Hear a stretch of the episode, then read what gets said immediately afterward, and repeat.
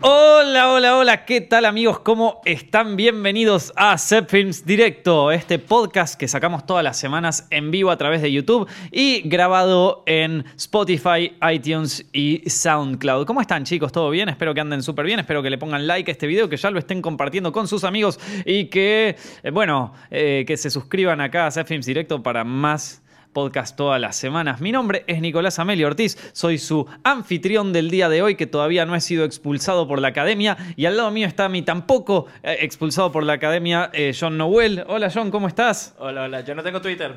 Él no tiene Twitter, lo bien que hace. Es hora de borrarse Twitter, ¿no? Es momento. Justo el otro día me, me encontré con, con un amigo de- de- del universo de YouTube y de cine y le dije, hermano, es hora de tirar Twitter a la mierda. Ya, ya está. Hoy vamos a hablar, obviamente, de, la polémica, va, la- sí, la controversial salida de eh, Kevin Hart de, como eh, anfitrión de los Oscars. Eh, vamos a hablar de muchas cosas más, pero antes le quería comentar que este miércoles, chicos, este miércoles, o sea, mañana. Es la última función que vamos a tener de nuestro ciclo de cine en el Gomont. Ustedes ya saben que desde el año pasado ya venimos haciendo eh, un ciclo de películas clásicas argentinas acá en el Cine Gomont de Buenos Aires. Y todos los meses se llena, así que muchas gracias a todos los que vinieron este año. Esta es la última función del año eh, que va a ser de la película El Abrazo Partido. Y va a venir también su director Daniel Burman y el actor Daniel Hendler. Así que va a ser una función tremenda, me encanta. Me encanta cerrar el año de esta manera. Ya les agradezco muchísimo a todos los que vinieron anteriormente a las funciones eh, de- del Gomón, que son totalmente gratuitas. Pueden encontrar la, mm, eh, cómo reservar su entrada ahí abajo en la descripción. Si viven en Buenos Aires, no lo duden, porque después no arrancamos hasta más o menos abril del año que viene. Así que última oportunidad para vernos, última oportunidad para ver un clásico argentino que aparte está restaurado y está en su mejor versión. Así que les recomiendo que vengan a verlo. Va a ser una función buenísima. Viene el director, viene el protagonista. ¿Qué más querés, papá? Acá nos esforzamos todos los días para traerle los mejores eventos. Bueno, más allá de eso. Eh, les recomiendo que eh, si no lo vieron, que vean nuestro panel, el panel que hicimos en la Comic Con, que, donde estuvimos Fran, John y yo haciendo un panel eh, exclusivo. Nos llamaron de la Comic Con para que lo hiciéramos y estuvimos hablando de películas, estuvimos medio haciendo una especie de toma 2. Eh, ustedes no saben lo que fue porque, claro, justo después de, de nosotros, o sea, después de nuestro panel, venía uno que era de un youtuber que era más como contenido para niños, ¿no? Entonces había algunos que se guardaron el lugar ahí durante nuestro panel, que eran unos chicos de, qué sé yo, 9, 10 años, eh, y que claramente no, no, eran del, no eran del público al que apuntaba nuestra charla. Nosotros teníamos pensadas varias puteadas, teníamos pensado varios, va- hablar de, mucho, de muchas cosas turbias, eh, y, y no se pudo, tuvimos que encontrarle una vuelta para bajarle el tono, entonces cuando vean el video es muy gracioso cómo intentamos contener algunos chistes por momentos, pero bueno, se supo pilotear bastante bien. Tienen el video que fue subido al canal Zepfilms, está ahí abajo también en la descripción, así que eh, si les gustan los videos que hacemos, dura como 22 minutos, así que eh, pueden ver el panel completo y díganos ahí en los comentarios si quieren ver más, y así capaz que reservamos algún teatro algún día y hacemos uno en vivo o alguna movida así, eso podría ser muy divertido. Pónganlo por favor en los comentarios y ahí vemos qué onda que hacemos. Sobre todo si viven por acá, por Buenos Aires o por el resto del país, que es como un poquito más fácil de llegar, quizás también en Uruguay. Digo, ya si lo podemos hacer en México sería la gloria, pero ya es como para pensarlo un poco, ¿viste? Tres pasajes de avión hasta México, eh, un show, es como que, bueno, más te vale que lo llenemos porque si no, no nos invitan a México nunca más. Así que, así que, y sí, son tres pasajes a México. Y yo, perdón, pero yo lo quiero el mío en primera clase, loco. Esto, y, y, eh, y John, ta- y- y John también. Esto, que me sirvan sushi ahí en el avión, eh, que después llegue hotel cinco estrellas, obvio, más vale. Yo no quiero, no quiero un mal hotel, quiero eh, mínimo cinco estrellas, alguno de ahí por el centro de México que son tan lindos. El Marriott ahí de México lo veo con mucho, con mucho cariño. Eh, así que nada, chicos, si, si lo vamos a hacer en México, lo tenemos que hacer bien y, se tiene que llenar en serio. Así que, porque después no nos invitan nunca más. Así que nada. eh, pero bueno, la, verdad que la pasamos muy bien ahí en la Comic Con dando el panel. Después estuvimos filmando un poquito, sacándonos fotos. Así que gracias a todos aquellos que vinieron. Lamentablemente algunas personas se tuvieron que quedar afuera porque no dio la capacidad. Eran más de 400 personas y aún así eh, no, no entraba más gente. Eh, pero de todas maneras fuimos afuera después y nos sacamos fotos con quienes pudimos. Así que si no pudieron verlo en la Comic Con, no se preocupen, ya está subido en YouTube y lo pueden ver completo desde allá. ¿Vieron qué buena onda? Ya cuando empecemos a cobrar por esto no lo vamos a subir más. Así que aprovechen el tiempo, loco. Eh, bueno. Hoy estoy eh, muy sincero, chicos, perdónenme. Eh, ya que están, nos pueden seguir también en Patreon, nuestra, nuestra, ayuda colaborativa para hacer los videos del año que viene. Bueno, em, Tenemos varias noticias de este, de este mes, de, este, de esta semana. Ah, y otra cosa, este es nuestro anteúltimo podcast del año. O sea, este y después uno más la semana que viene. Y después, no nos vemos hasta febrero del año que viene, loco. O sea, ¿qué vas a hacer un mes sin Zepfilms directo, papá? ¿De qué mierda vas a hablar con, tus amigos? ¿De qué, qué, videos vas a ver? ¿Vas a volver a ver los videos de, de, Yao Cabrera? ¿Vas a, ¿qué, vas a hacer, loco? Así que, eh, igual, no se preocupen, seguramente hay videos que no vieron, eh, seguramente hay entrevistas que se perdieron, así que están todas acá en el canal de YouTube, donde las pueden ver, duran como una hora, así que quédense tranquilos que hay material de sobra y el año que viene venimos con toda. Pero como siempre, enero tenemos bastante trabajo que hacer acá en los estudios de Zepfilms. Tenemos que preparar todos los videos para el año que viene, que son un montón. Tenemos nuevos formatos, nuevas cosas. Vamos a estar trabajando muy fuertemente, así que eh, no vamos a poder hacer directos en ese mes. Eh, este es el anteúltimo programa, el programa número 44. No puedo creer que sobrevivimos 44 episodios sin todavía tener un strike o sin habernos muerto, sin nada. La verdad, te felicito, John. Esto es eh, en gran parte gracias a vos que, que, armás todo esto, porque si no... El, otro día no había sonido. El, otro día, bueno, eh, claro, justo el día que no venía John, esto se, arruinó todo. Así que eh, gracias John por, por, bancarnos y gracias Fran por escribirme los guiones. Ah, que no escribe los guiones de esto, pero bueno. Eh, Era todo guionado. Estaba todo guionado, chicos. Allá yo estoy mirando ahí un cartel que dice todo, todo, todo, todo esto lo, lo escribió Fran. Yo ni siquiera sé de lo que estoy por hablar. O sea, acá me pueden mandar al muere y yo ni me entero. Bueno, basta de decir boludeces, chicos. Basta que ya nos comimos 10 minutos del programa diciendo boludeces. Pero bueno, programa número 44, anteúltimo programa del año. El, lunes que viene es el último programa. Disfrútenlo, pásenla bien. Estoy de camisa porque hoy estuve en bastantes reuniones de trabajo, chicos. Bueno, eh, porque se viene un laburo intenso los próximos meses. Bueno, eh, Noticia de la semana, sacaron, o se fue, sí, digámoslo así, se fue Kevin Hart de los Oscars por eh, una serie de tweets que, le encontraron, como, como decíamos, loco, ya, ya está. Esta es la señal de que, de que hay que borrar Twitter. O sea, ya se terminó ya pasaron muchos años, ya... Yo me arrepiento de los tweets que pongo hace una semana, no me quiero imaginar si me pongo a ver los tweets de hace un año, yo voy a borrar todo, a la mierda, ya está, fin, se terminó la historia. Em, uno de mis deseos de fin de año, borrar todo. ahí tengo un amigo de YouTube que, que, le dije y nos pusimos a ver sus tweets viejos y ahora mismo debe estar, no, no lo voy a nombrar para no mandarlo al frente, pero ahora mismo debe estar en su casa borrando tweets a lo bestia porque tenía como 100.000 tweets desde 2008 que venía tuiteando y ahora, se, y ahora después de todo de Kevin Hart dice, bueno, algo de acá, algo de acá es peligrosamente, eh, me puede, digo, si alguna vez te llaman para, para ser el anfitrión de los Oscars y yo iría borrando las cosas, yo, iría borrando el pasado. Esto, no, pero posta, loco, yo me arrepiento de algo que tuiteé ayer. O sea, yo ayer ya me arrepentí de algo que tuiteé. No me quiero imaginar las boludeces que habré tuiteado hace ni siquiera el año pasado, ni siquiera hace un mes. O sea, eh, es, como, ya está, hay que borrar todo. Bueno, eh, ¿por qué Kevin Hart se, eh, se bajó de los Oscars? Resulta que tenía un par de tweets homofóbicos que, que, bueno, que le encontraron. ¿no? ¿Quién, ¿Quién, los busca también? ¿Quién es el que. ¿Quién es la, legión de, la maldad que, se dedica a. Ah, a este lo nominaron por los Oscars. A ver, vamos a ver qué tiene este hijo de puta. O sea, ah, a vos te nombraron, a vos te nombraron para actuar en la nueva peli de Marvel. No lo creo. no lo creo, amigo. y empieza a buscar, tipo, va tweets de 2008 y empieza a buscar. Aparte, 100.000 tweets. ¿Quién es el hijo de puta que está ahí buscando? ¿Viste? algo te voy a encontrar, hijo de puta. Algo te voy a encontrar. Yo creo que eso es ser un negocio, definitivamente. Si no, una empresa. Debe haber una empresa que lo hace. Porque si no te pagan por eso, realmente tenés una vida muy de mierda. O sea, realmente, si, si nadie te paga por hacer. Pero yo lo había leído que hay, que hay empresas que, que se dedican a hacer eso, pero que se dedicaban más en el aspecto político. Claro, para escachar. Para, para, para, para, tirar abajo políticos. Eso, eso sé que existe. Y eso existió desde mucho tiempo. O sea Eh, y eso mismo me lo contaron algunas agencias de publicidad que trabajan con políticos acá en Argentina. Así que en Estados Unidos debe recontra existir. Pero, pero que lo empiecen a hacer también con, con actores, o sea.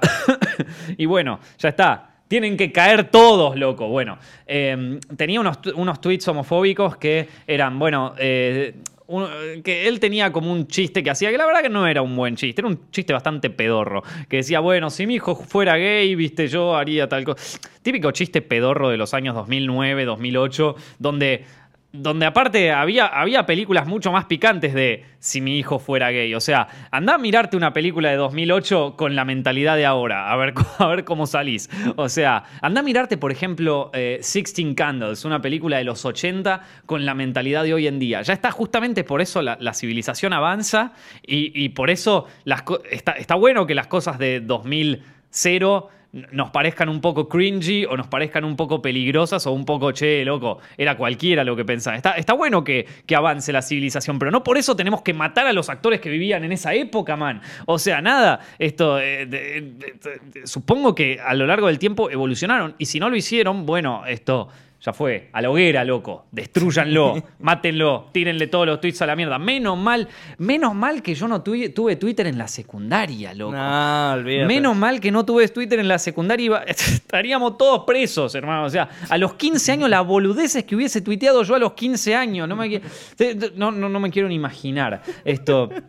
Así que. eh, Sí, i- igual merecería ir preso por pelotudo a los 15 años, la verdad. Sí. Porque tenía tan. Porque, o sea, si tenía Twitter y yo lo usaba, habría posteado cada cosa de anime, loco. Así como tenía el estado del MSN de anime. Yo hubiese tuiteado cosas de anime así, como que me bardean. Esto. Me hubiese, seguro sería uno de estos resentidos de Twitter, bardeando ahí a Dross. bardeando- porque claro, de ahí antes estaban Dross, Marito Baracus y nadie más. Alfredito. Hubiese bardeado ahí. Te digo, equivocaste. Mitad Te niño equi- rata. Claro. mitad- Yo hubiese sido re niño rata, man. Pero horrible. Uy, menos mal, loco. Yo era niño rata. Sí, hombre. O sea, menos, menos mal. Menos mal que ya está. Bueno.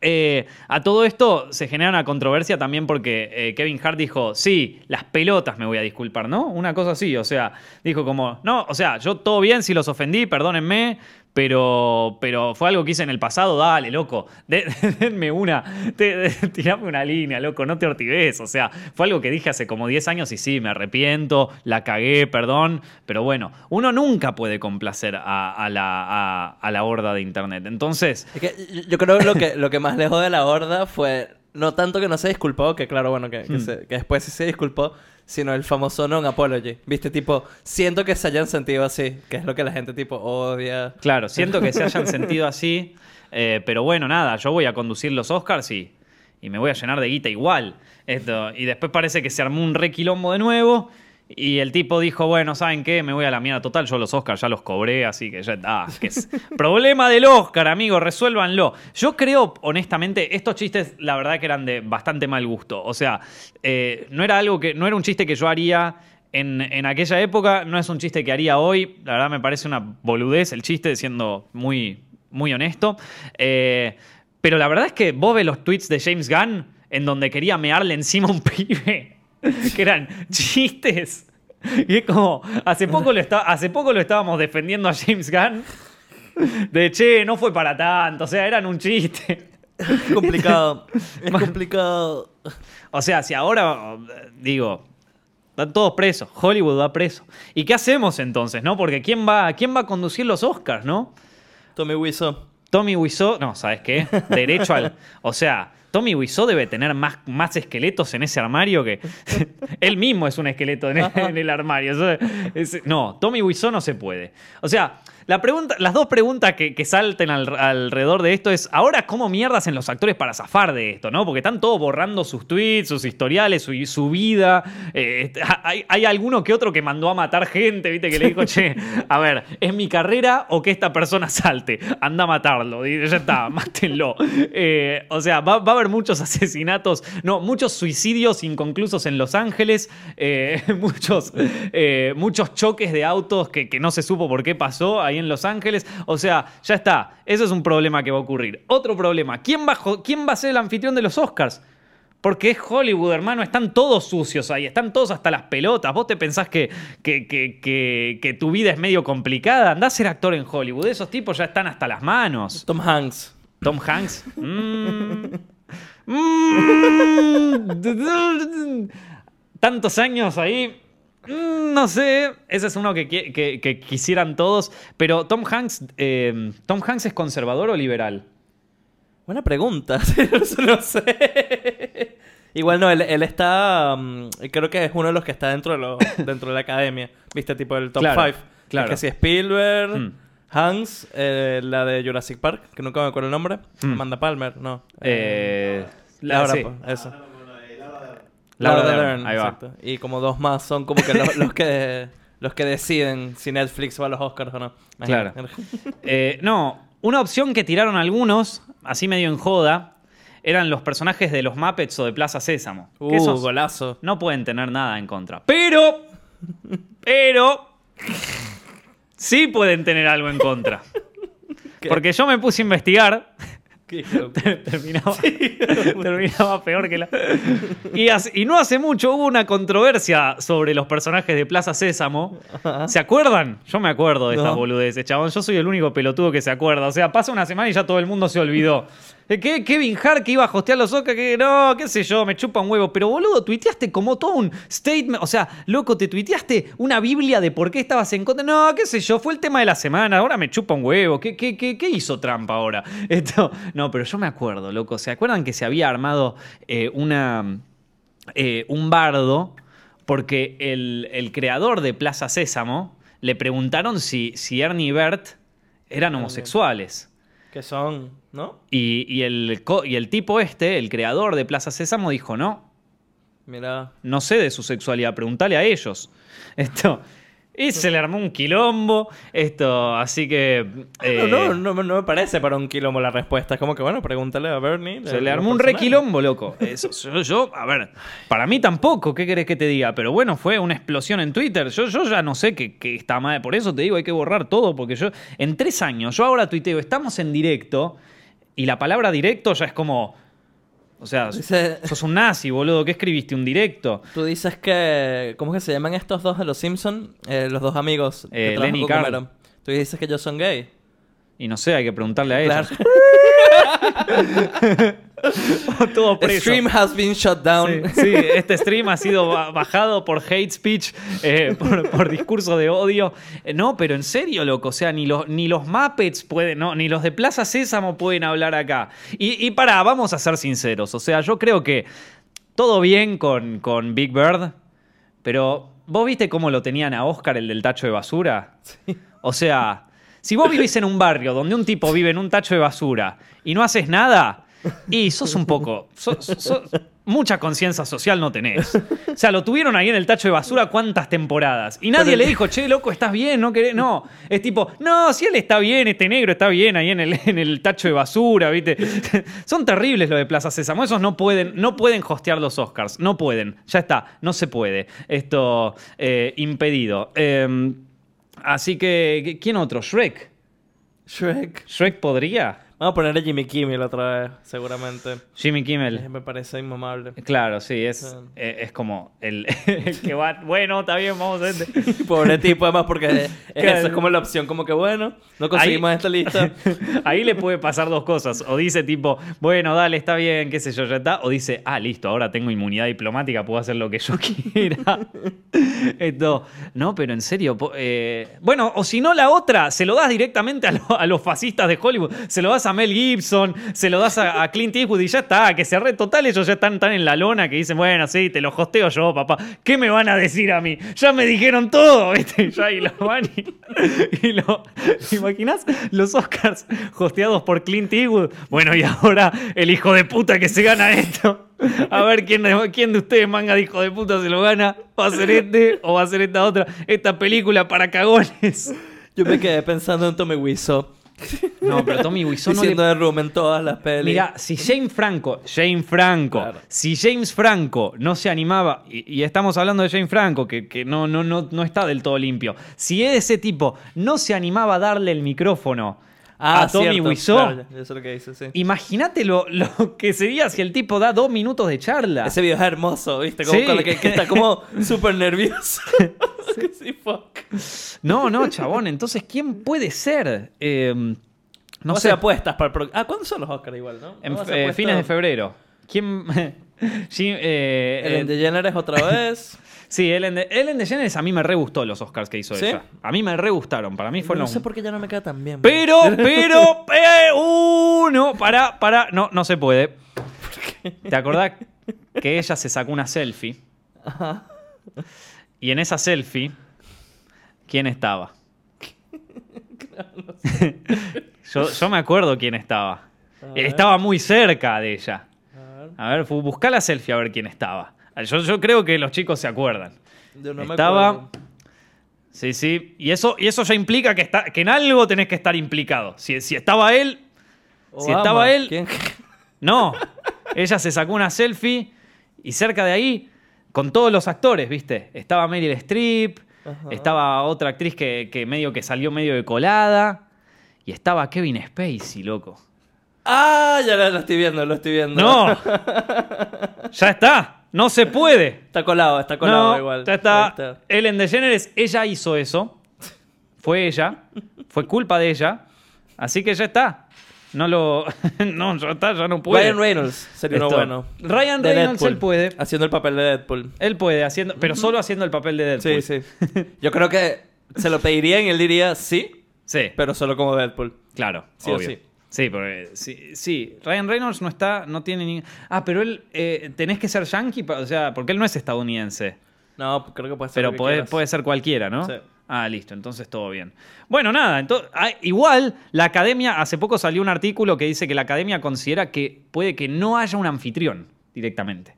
Ya fue. Tipo dicen, mira muchachos, miren muchachos, vamos a ser sinceros. Si su vara, si su vara está tan alta, no tenemos nada que esté tan bien. O sea, estamos todo del orto. No podemos hacer nada. Si quieren, traigan ustedes sus opciones. Nosotros no podemos acá. No tenemos a nadie que zafe. Así que dicen que consideran que capaz que ni siquiera haya. que ni siquiera haya anfitrión. Bueno, ¿qué se le puede hacer? Una noticia igual que es ah, que es súper eh, eh, interesante, que por lo menos fue recontra interesante de esta semana, para mí, eh, y que pasó medio desapercibida. Pero yo cuando la leí dije, uy, esto lo tengo que contar en el directo, que es eh, Leonardo DiCaprio. Escuchen esta noticia que es lo más loco que, que escuché en la semana. Y quizás una de las cosas más locas que escuché en el año. Leonardo DiCaprio es obligado a devolver un Oscar robado de Marlon Brando. ¿Cómo es esto? ¿Cómo pasó? ¿Qué- en, qué, ¿En qué te metiste, Leo? ¿En qué te metiste? Yo que te quería pedir que fueras anfitrión de los Oscars. Bueno, escúchate esto. Bueno, la policía le pide a, Leo DiCaprio que devuelva un Oscar que, era, que le pertenecía a Marlon Brando. Ustedes saben que los Oscars no se pueden vender. O sea, hay una regla ahí en los Oscars que dice que si vos querés vender tu Oscar, primero se lo tenés que ofrecer a la academia por un dólar. A Marlon Brando yo creo que le chupaba un huevo eso. O sea, lo debe haber vendido, lo debe haber regalado. Eh, pero... Eh, pero bueno, eh, resulta que Dios sabe cómo, uno de, uno de esos Oscars llegó a las manos de Leonardo DiCaprio. ¿Cómo, ¿Cómo es que Leonardo DiCaprio lo tiene? Porque bueno, claro, le piden que lo devuelva, Leonardo DiCaprio lo devuelve y dice, no, pará, o sea, a mí no, no me vengan con esto, que este Oscar yo lo recibí como un regalo. ¿Y, ¿Y quién se lo regaló? Ahí apareció. ¿quién, ¿Quién le regaló el Oscar a Leo DiCaprio? Y eso abrió una pregunta, que abrió una caja de Pandora. ¿Quién se lo regaló? Bueno, se lo regaló un financista, un financista de Hollywood, que se llama Joe Lowe. Ahora, este financista fue arrestado junto con el ex primer ministro de Malasia por haber hecho un fraude al Estado. Resulta que el Estado eh, de Malasia había hecho un fondo especial para un fondo público para administrar ciertas cosas de, Malasia, eh, ciertas utilidades públicas, y se lo dieron a este tipo, a Lowe, para que lo maneje, y adivinen qué hizo. Les doy una pista. Es parecido a lo que haríamos cualquier argentino en la política. Sí, se lo morfó todo, hizo él todo lo que él quería, se lo gastó todo, lo usó para lo que él se le ocurriera, eh, lo usó para, para, o sea, lo usó para, mm, para, comprar eh, arte, para comprarse yates, para comprarse de todo. Eh, entre todas las cosas que hizo, bueno, claro, tenía, o sea, tenían que algo, algo más tenían que hacer con tanta guita, ¿no? Porque era mucha guita del Estado que, bueno, ya en un momento ya te compraste todos los yates, te compraste toda la ropa, ¿qué haces? Bueno, armaron una...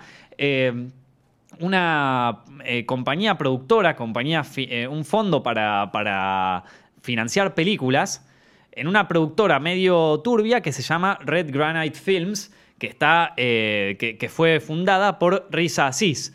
Que Riza Aziz es el hijastro del de, el primer ministro y es el CEO de esta productora. Ahora, Red Granite Pictures, capaz que la conocen porque es la productora que financió una película llamada El Lobo de Wall Street, en donde eh, participa Leonardo DiCaprio. Y probablemente de ahí el, financista este le dio este Oscar que parece que en el mercado negro de las cosas de, de, artefactos de películas salía alrededor, estaba evaluado en alrededor de 600 mil dólares. Así que nada, Leo, vos no vas a poder conducir los Oscars, perdón. Eh, estamos de vuelta en directo, chicos. recién, recién me acaba de, de decir John que, que, durante nuestro directo aparecía como una publicidad de, no sé, de Red, de Red Bull, Bull, o de alguna de esas. Que, que ¿Cómo es que aparecía? Aparecía tipo, eh, puedes saltear este anuncio en 1.308.000 segundos. Y yo como, dale, loco, no me están pagando ese anuncio. Eh, a mí me pagan los anuncios de 5 segundos, no uno de 500.000 horas. Acá me están recagando YouTube. Yo te armo el directo, yo pongo la pongo las, la, las bebidas, pongo todo. Y vos, no, todo, ma no, todo mal. Bueno, eh, de todas maneras esto se va a grabar y se va a ver bien, así que no se preocupen. Pero bueno, eh, eh, la noticia de Leonardo DiCaprio nos habíamos quedado con eso. Y sí, loco, a mí la verdad que me sorprendió. Me sorprendió. Otra pequeña noticia de esta noticia, de esta semana, una un poquito más chica, es que la película Mandy fue descalificada por de los Oscars. Parece que el director tenía unos tweets, no mentira. ya es como todo lo mismo, siempre, siempre terminaban cagando por los tweets. Chicos, borren el Twitter, ya está, se terminó. Adiós Twitter. Eh, no, la película de Mandy fue descalificada de los Oscars. ¿Por qué? Porque para, calificar en los Oscars, eh, vieron que tiene varias reglas los Oscars para poder calificar en ellos.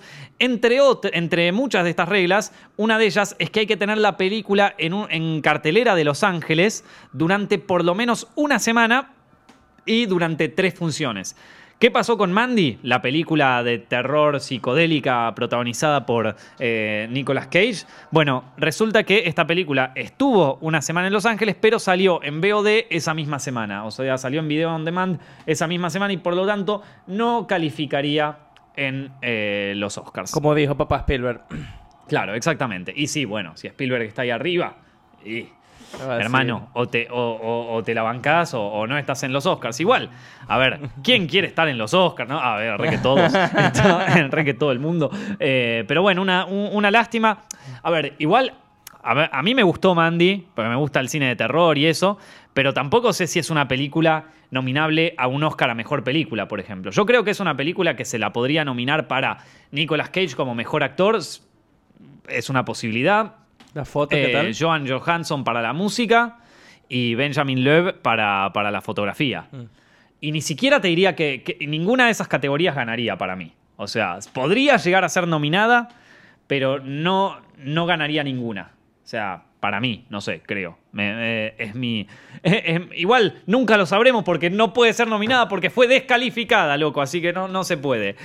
pero bueno, Mandy Ahí está, para los que les gustó Mandy o para los que les gusta la música de, de este Johan Johansson o para que les gusta Nicolas Cage, lo lamento muchachos, ha sido descalificada. Un solo Oscar se ha ganado.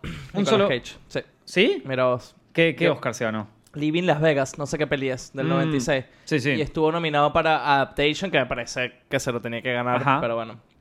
Claro que no fue nominado para otras, para otras pelis, pero bueno, sí. esto no, no, no, será nominado para Mandy, que donde también hace una de las mejores performances de él. Creo que la, la, la performance de, de, Nicolas Cage en esa película es lo mejor de la película. Bueno, salió un póster animado de Sonic the Hedgehog, por si no lo vieron, de Sonic de, ah, de Hedgehog, sí. eh, Sonic el erizo. Eh, Esto. lo- lo- es un póster animado que no revela mucho, la verdad. Te muestra el bichito caminando por los aros, por los distintos aros ahí. Y eh, al final el, el bicho este entre sombras, que supuestamente iba a ser un live action, ¿no? De, de Es Sonic. un live action. Claro. Bueno, lo único así que a mí me llamó la atención es que dice de los productores de Rápido y Furioso, así como una especie de inside joke, como una especie de chiste interno. eh, pero, pero fuera de eso, eh, nada, nada muy especial. Eh, ¿vos querías Me- decir algo, John? sí, preocupante, preocupante el, el postercito ese porque es súper hiperrealista, ¿no? Entonces, como que no están yendo por el lado, no sé, que uno diría de Detective Pikachu, que es medio realista, Claro. pero sigue siendo una caricatura. Y es raro, ¿eh? No se le ¿Quién la va a ser la voz de Sonic? Como que capaz hacen algo tipo Rocket Raccoon o parecido. sería tipo... Claro. Medio pel- No, eso Ah, es la un voz de peligro. Sonic. Esa, ya te voy a decir. ¿Quién la va a hacer la voz de Sonic? Ya te voy a decir. Samuel L. Jackson. Motherfucker, tipo alguien lo pasa ahí. Es... Estaría, Ah. estaría buenísimo. Samuel L. Jackson haciendo de Sonic, boludo. Best casting ever. El mejor casting de la historia. Jim Carrey es... ¿Sonic? No, no, no, es ¿Qué? Eggman, Robotnik. Ah, ah, bueno, muy bueno. Y Sonic, no sé si tú te acuerdas de este actor, es Ben Schwartz. ¿Quién El es? De, mm, arre- eh, ¿Viste esta serie? Bueno, el de College Humor, el de esta serie Parks and Recreation. Ah, creo uno que lo que es... eh, ¿Que es rubio o no? No, no, no, es uno que hace como de cool. No, así, no, no, no, lo, no lo conozco. Pero bueno, nada, esto. eh, hay- eh, a mí me gustaba más Samuel L. Jackson, ¿qué te puedo decir? Como Sonic. El casting más raro del planeta. Pero bueno, eh, por último, quería hablar de, algunas, de algunas películas que vi esta semana. Esta semana acá en Buenos Aires se hace la semana del Festival de Cannes, entonces pasan películas que fueron nominadas a varios premios en el Festival de Cannes. Eh, y vi una que se llama Under the Silver Lake, que es una película que yo la quería ver desde que arrancó el año, desde que salió el tráiler. Es una película dirigida por David Robert Mitchell, el director de eh, It Follows, una de mis películas favoritas de terror de hace mucho tiempo. Y Under the Silver Lake es una película protagonizada por Andrew Garfield, en donde este personaje que vive en Los Ángeles y que no hace mucho de su vida, no estudia, no trabaja, no hace nada básicamente, un día descubre que una, eh, una vecina de él... eh, nada, está, pasa ahí abajo con su perro, él la decide saludar eh, y juntos, nada, tienen una noche bastante agradable donde no pasa mucho, pero Andrew Garfield se queda medio manija, la saluda, al día siguiente la quiere ir a visitar, pero su casa está vacía, no hay nadie. Y entonces Andrew Garfield se, se pregunta, che, ¿qué pasó acá? Y, ¿viste? y empieza a buscar y empieza a notar que hay algunos patrones y hay algunos símbolos que, que rodean la casa de esta chica y las y la gente que conocía a esta chica que podrían indicar un misterio de la detrás de la desaparición de, de- esta mujer. Eh, y a partir de ahí se genera todo un misterio que va a involucrar a un montón de personajes desopilantes, a Andrew Garfield y a la ciudad de Los Ángeles como una ciudad surrealista y totalmente loca. Eh, a ver, esta película, como les dije, es una película que venía esperando hace muchísimo tiempo. Era una de mis películas más esperadas del año por el tráiler y también porque era dirigida por David eh, Robert Mitchell. Y mm, eh, mm, primero me se ve una sorpresa cuando estrenó en Cannes porque eh, las críticas eran bastante estaban bastante divididas no eran ni muy o sea a nadie a mucha gente no le gustó la película a mucha gente le encantó la película y les voy a ser honesto, a mí me encantó la película. O sea, entiendo igual por qué a la gente no le puede haber gustado la película. La película es una película eh, que si bien se establece en varias normas de- del género, o sea, se- de- del género policial, eh, por momentos se retuerce totalmente y se va para cualquier lado. O sea, empieza, empieza a flashearla, vamos a decirlo así. Y, pero lo hace de una manera que a mí me, me encantó, me hizo acordar mucho, eh, bueno, o sea, tiene claros homenajes al cine clásico de Hollywood del policial, al policial de explotación de los años 60, al policial de Hitchcock, o sea, tiene un montón de homenajes por eso, pero también por momentos me hacía acordar, mucho a eh, El Gran Lebowski, eh, Mulholland Drive, esto, eh, quizás hasta Sunset Boulevard, ¿viste? Un policial clásico yankee de los, de los años 50, de, de este, de Billy Wilder, o sea Eh, la película es una que disfruté muchísimo. La historia está muy buena. eh, eh, es, como les digo, es una película bastante surrealista, bastante extraña. Entonces, su historia también es extraña, pero está muy bien llevada. Andrew Garfield actúa de una manera que, que no vi en otra. O sea, Andrew Garfield, él me gusta como actor. Él eh, me gusta su, su interpretación en esta Hasta el último hombre. Pero en esta peli me encantó. O sea, en esta peli la rompió. Hace un personaje bastante venido abajo. eh, y, y lo hace súper bien.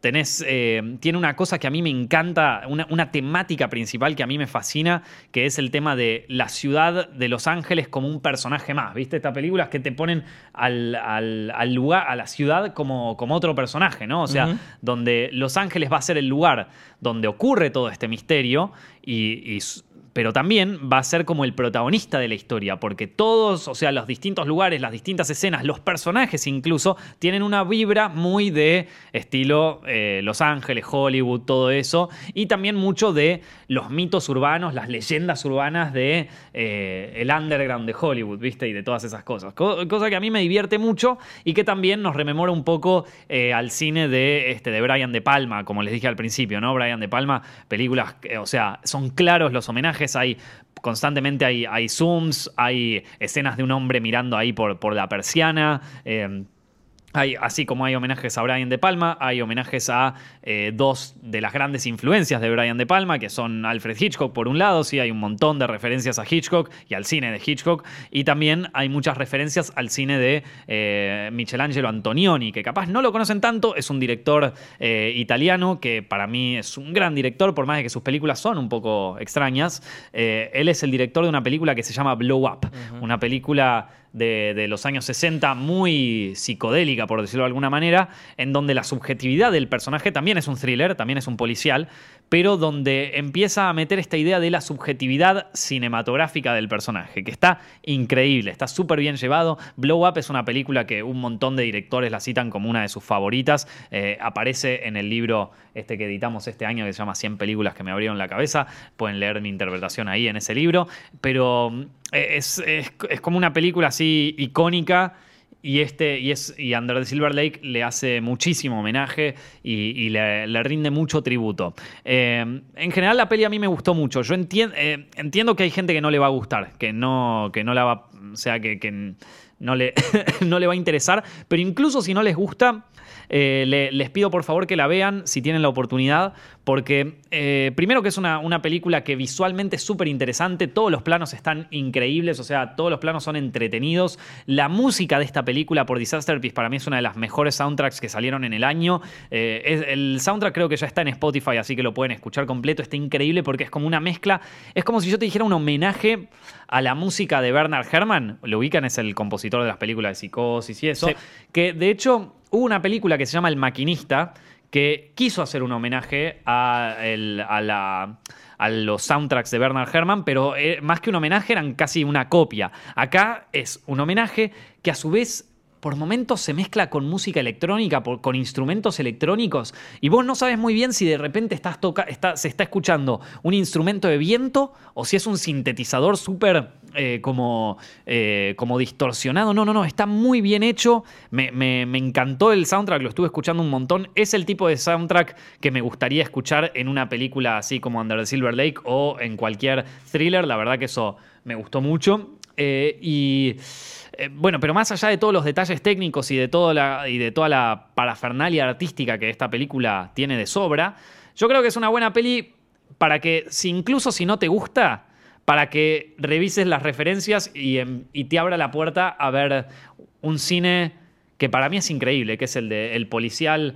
eh, hitchcockiano, las películas de Brian De Palma, las películas de Antonioni, o sea, yo creo que con esa película te abrís un panorama enorme a todo ese tipo de películas que para mí son de las mejores que se hicieron en la historia. Así que, la verdad, a mí me gustó. A mí me gustó. Se nota que el director conoce bien el género, el género policial, y por, lo- y por momentos juega distorsionándolo. Eh, espero que a otra gente también le guste, ¿no? Porque tuvo críticas muy divididas, pero, pero la verdad que yo la pasé muy bien y la recomiendo mucho. Es una de mis favoritas de este año. Fi- Finalmente la pude ver, que tanta ganas tenía Sí. de verla. La recomendaba todo el tiempo, finalmente pude. Y ayer vi una película japonesa que fue la ganadora del premio de la Palma de Oro en Cannes, o sea, el premio mayor en, un- en el Festival de Cine de Cannes, eh, que se llama Shoplifters, ¿sí? Eh, creo que eh, tiene otro título también que es tipo un, un asunto de familia o una cosa así, pero acá se la conoce como Shoplifters. Eh, Está dirigida por Hirokazu Koreeda, que ya había dirigido un par de películas antes, todas más o menos con trama así relacionada con la familia. En este caso, la historia es sobre una familia, so- sobre una familia muy disfuncional que vive en Japón eh, y y que mm, está conformada por una abuela que- que al principio parece re buena onda, pero al final es alta garca. eh, que una abuela, un, eh, una especie de padre que, que es medio un ladrón, una cosa así, que, que es un sinvergüenza, que no tiene trabajo.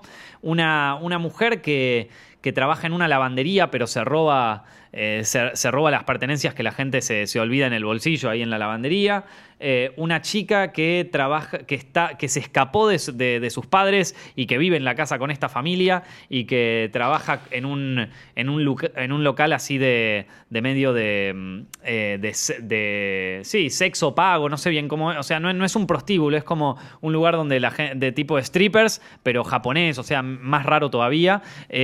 Y, mm, y después está el, um, eh, ¿cómo se dice esto? Eh, los dos hijos que ninguno de los dos es como hijo de la familia, uno es como eh, hijo de, o sea, de otros padres que aparece ahí, otra es una hija de una familia abusiva que se escapó de la casa y ellos como que medio la secuestran, entre comillas, y aparecen las noticias. Y bueno, es como esta familia se va... se, se va desarrollándose y va pasando por distintas peripecias que por momentos los unen y por momentos inevitablemente los separan, porque es una familia súper disfuncional y aparte es una no familia, porque todos los miembros es como que de alguna manera no pertenecen tanto a, lo que vendría a ser una familia tradicional. Entonces, está. A, mí me gustó mucho, me hizo acordar eh, mucho a, una película de Satoshi Kon que se llama To- Tokyo Godfathers, porque también toca un poco el tema así de, una, de un chico que aparece eh, y que, mm, y, que, y, y- y que los, lo- los Godfa- o sea, estos tres personajes lo tienen que llevar con su familia real, pero entre medio se va creando como un vínculo entre ellos. Eh, así que eh, a mí me gustó mucho. Y, mm, y después otra cosa me hizo acordar mucho al, al- al cine de Osu. Es claramente, o sea, por los planos y por todo eso, es clara, si bien... O sea, Osu, eh, Yatsuhiro Osu es un, es un director japonés que, que- que es como uno de los más icónicos del cine japonés de la historia y él tenía una manera muy, muy, muy reconocible de filmar sus películas. Todas las filmaba con un lente 50 milímetros por abajo de, de la cintura de los personajes, eh, casi, casi cerca del piso y todos sus planos eran eh, fijos. Él nunca movía la cámara. Si la tenía que mover, siempre la movía en concordancia con el plano para que siguiera manteniendo una, eh, una cierta. eh, una cierta mm, estructura el plano, ¿no? Y esta peli, si bien no, no, no es a rajatabla los planos iguales a los de Osu, es como bastante. es bastante fácil notar que eh, el homenaje, o sea, que hay una búsqueda de homenaje a ese director. La película, a ver, no es una película para ver con amigos, claramente, es una película así más artística, eh, es una película que, se toma su tiempo con los planos, pero es una película que yo disfruté mucho y la, pasé muy bien viéndola y, se la recomiendo mucho a cualquiera que le guste el cine japonés y a cualquiera que, eh, bueno, le interese ver películas un poco más distintas a, lo cotidiano. A, mí me gustó mucho. yo, yo la pasé muy bien viéndola. Me dejó. O sea, terminé, salí del cine y es como que me quedé pensando. eh, nada, me, gustó. Es, eh, como les digo, es medio parecida a Tokyo Godfathers en algunos, en, en algunos eh, aspectos. Y en general, una peli que me gustó mucho.